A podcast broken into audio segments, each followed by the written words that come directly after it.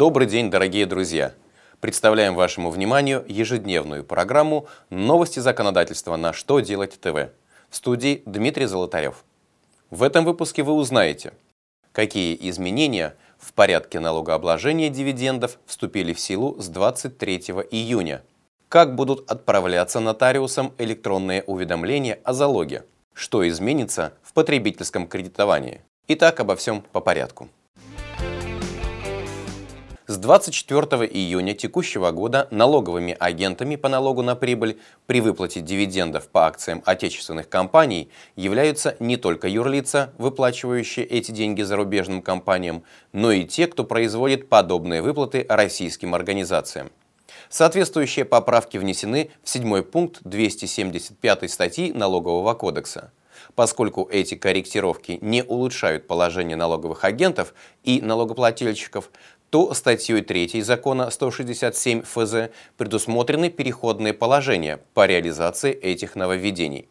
Так, российские компании, получившие в текущем году доход в виде дивидендов по акциям, с которого не был удержан налог на прибыль, должны сами рассчитать этот налог по формуле, приведенной в пункте 5 статьи 275 Налогового кодекса уплатить исчисленную сумму необходимо по итогам 2014 года в срок, установленный для уплаты налога, то есть не позднее 28 марта 2015 года.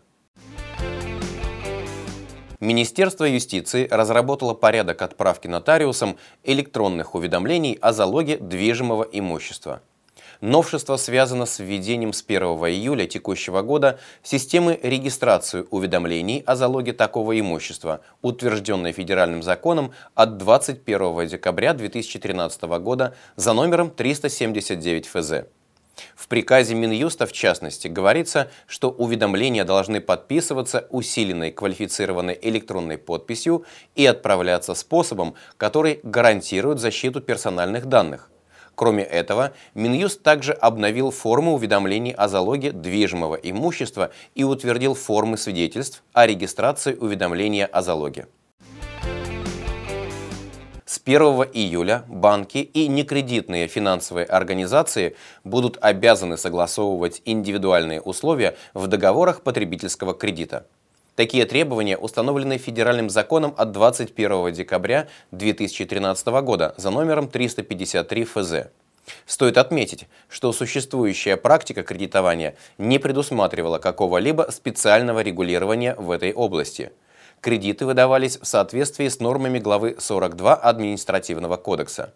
Согласно новым правилам, условия кредитного договора будут состоять из двух частей – общие и индивидуальные – Первую часть установит банк, а вот вторую, содержащую индивидуальные условия, ему придется согласовать с заемщиком. Это в частности сумма кредита, период его возврата и величина процентной ставки. На сегодня у меня все. Задавайте ваши вопросы в комментариях к видео на сайте «Что делать ТВ». Я благодарю вас за внимание и до новых встреч!